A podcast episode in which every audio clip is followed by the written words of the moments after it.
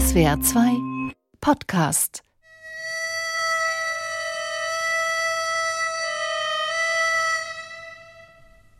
Es ist einsam geworden um den jungen Mann. Zum Glück. Die Dunkelheit der Nacht bietet Schutz vor fremden Blicken. Endlich. Denn den Schutz braucht er, die Scham sitzt zu tief. Die Menschen erwarten etwas von ihm. Der Mann muss liefern. Man wünscht es sich so von ihm. Er muss liefern.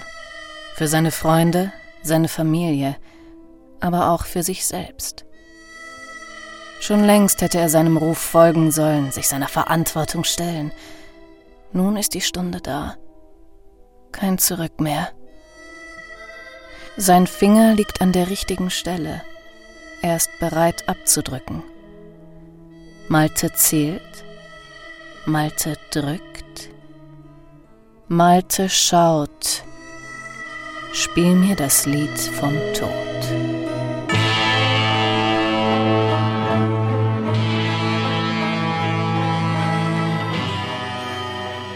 Ja, es ist wahr. Ich habe den Film Spiel mir das Lied vom Tod noch nie gesehen. Muss man ja jetzt nicht gleich eine Szene für schreiben, aber okay. Klar, die Musik kenne ich. Woher sie wirklich stammt und damit auch, was sie wirklich bedeutet, keine Ahnung. Aber in ganz klassischer Western-Manie habe ich die Fernbedienung gezückt, den Bildschirm tief in die Pixel geblickt und abgedrückt. Ich schaue mir Spiel mir das Lied vom Tod an, um den berühmten Score von Ennio Morricone besser zu verstehen. Und ihr seid live dabei. Score Snacks. Die Musik deiner Lieblingsfilme. Was sofort auffällt, ist, dass dieser Film sich unglaublich viel Zeit lässt. Ich bin jetzt ungefähr bei 10 Minuten im Film und es kam noch keinerlei Musik. Ich sehe drei Gangster, die sich an einem Bahnhof einrichten. Sie haben irgendwie Geräuschmotive, die mit ihnen verbunden sind. Wassertropfen, Fingerknacken und eine nervige Fliege.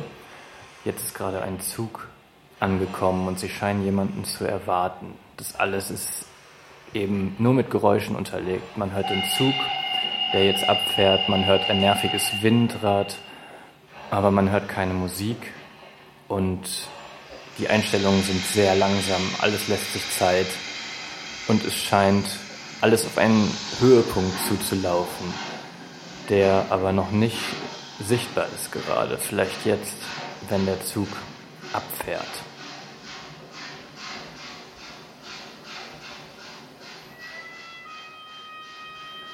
Ja, da hört man das erste Mal das berühmte Motiv und hinter dem abfahrenden Zug steht ein Mann in Helmanzug. Hier ist jetzt der Malte von heute, Kommentator des Kommentars also. Bisher gab es im Film also nur Geräusche und im Film selbst stattfindende Musik. Und dann den Einsatz der weltberühmten Mundharmonika. Zeit für einen kurzen Abstecher in die Musiktheorie. Auf einem Klavier habe ich Tasten und kann Ganztöne spielen oder Halbtöne. Daran sind wir gewöhnt. So klingt für uns eine natürliche chromatische Tonfolge, bei der ich alle Tasten drücke, schwarze und weiße. Wenn Töne aber dazwischen liegen, dann klingen sie schief. Würde ich euch zeigen, kann man aber auf einem Klavier gar nicht spielen. Auf einer Geige oder einem Blasinstrument schon. Da bekommt man dann sogenannte Vierteltöne hin. Warum ist das alles wichtig? Nun, weil der berühmte Mundharmonikaspieler aus Spiel mir das Lied vom Tod gerade ziemlich viel um die Töne herumschleift. Er spielt schief, könnte man sagen. Zum Vergleich,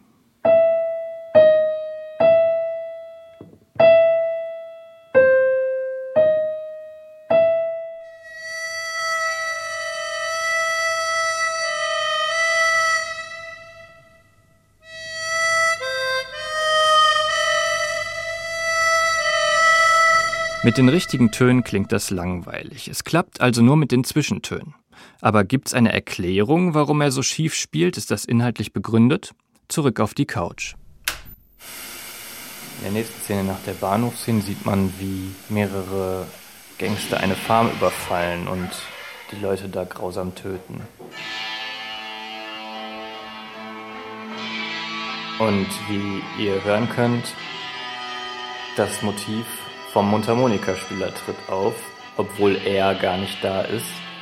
Stattdessen ist einer der Gangster, die die Fahne überfallen, Frank, der große Gegenspieler des Mundharmonikaspielers. Also, ich bin gerade noch etwas verwirrt und weiß nicht, gehört das Motiv jetzt zum Mundharmonikaspieler oder gehört es dem Frank, dem Gegenspieler? Gehört es beiden? Verbindet dieses Motiv die beiden vielleicht in der Vergangenheit? Oder wird die Musik nur immer eingesetzt, wenn es zu Schlüsselszenen kommt? Das sind so Fragen, die ich mir jetzt gerade noch nicht beantworten kann. Okay, das hat jetzt eher für Verwirrung gesorgt. Das schiefe Thema gehört also nicht dem Mundharmonikaspieler allein, sondern auch seinem Gegner. Stellt euch das mal bei James Bond oder Star Wars vor. Luke Skywalker marschiert zum Imperial March. Diese Zweigleisigkeit setzt sich den ganzen Film fort. Wir sind das als Zuschauer nicht gewöhnt und zumindest unbewusst dürfte uns das emotional ziemlich aus dem Gleichgewicht bringen. Mir fällt zusätzlich auf, dass es immer mehr Musik gibt und sie wird immer lauter und prominenter. Morricone hat dazu mal in einem Interview gesagt, wir haben herumexperimentiert, um den Soundtrack zu finden, während der Film noch in der Entstehung war. Spiel mir das Lied vom Tod haben wir den Schauspielern beim Dreh in Orchesterlautstärke vorgespielt. Also richtig laut. Das erklärt auch, warum Charles Bronson manchmal wie hypnotisiert durch die Szenerie wandelt. Der war betört, fast zugedröhnt von meiner Musik, diesem absichtlich etwas schiefen Mundharmonikaspiel und der sägenden E-Gitarre erinnert mich an die Dreharbeiten zu Joker. Auch da tanzt der Hauptdarsteller Joaquin Phoenix live am Set zur Musik. Dazu haben wir übrigens auch schon mal eine Folge gemacht. Morricone sagt's hier selbst. Absichtlich schiefe Harmonika. Da muss also wirklich mehr dahinter stecken. Ich schau mal weiter. Das große finale Duell steht an. Jetzt ist die Musik verstummt und die beiden Kontrahenten starren sich an. Es gibt einen Zoom auf das Gesicht von Mundharmonika.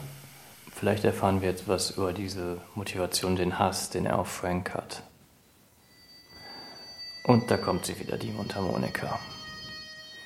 Es gibt eine Rückblende und man sieht jetzt einen jüngeren Frank, der einen noch jüngeren Mundharmonika trifft und ihn ziemlich quält. Er zwingt den Bruder von Mundharmonika auf dessen Schultern zu stehen mit einem Seil um den Hals.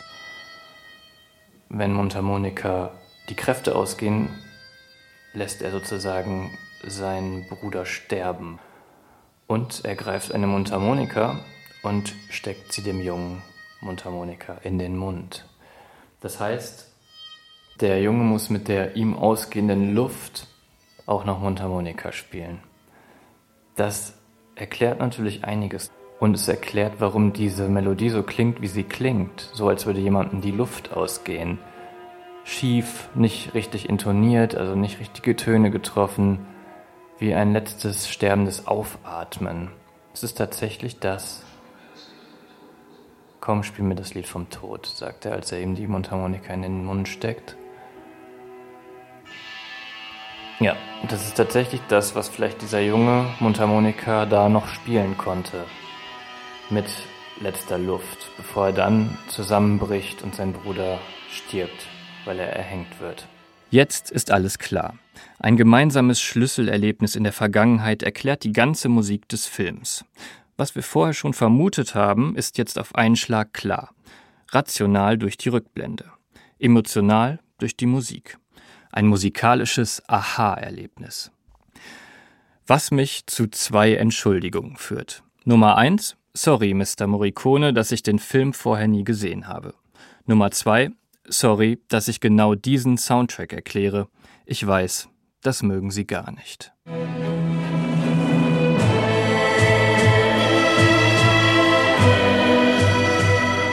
Ja, es geht mir schon ein bisschen auf den Wecker. Oft denke ich, wieso interessiert es die Leute so wenig, dass ich auch so viel weitere Musik, stilistisch ganz andere und modernere komponiert habe. Unter den 500 Filmen, an denen ich gearbeitet habe, sind vielleicht 8% Western.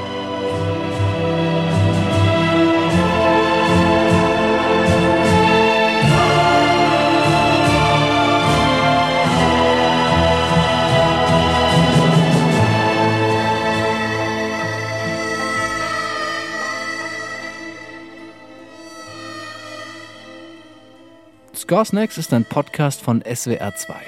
Produktion Malte Hemmerich und Jakob Baumer. Redaktion Chris Eckhardt und Henriette Schröers. Sprecherin Henriette Schröers. Wir haben die Musik deines Lieblingsfilms noch nicht besprochen. Das lässt sich ändern. Schick uns einfach eine Mail an podcasts.swr2.de.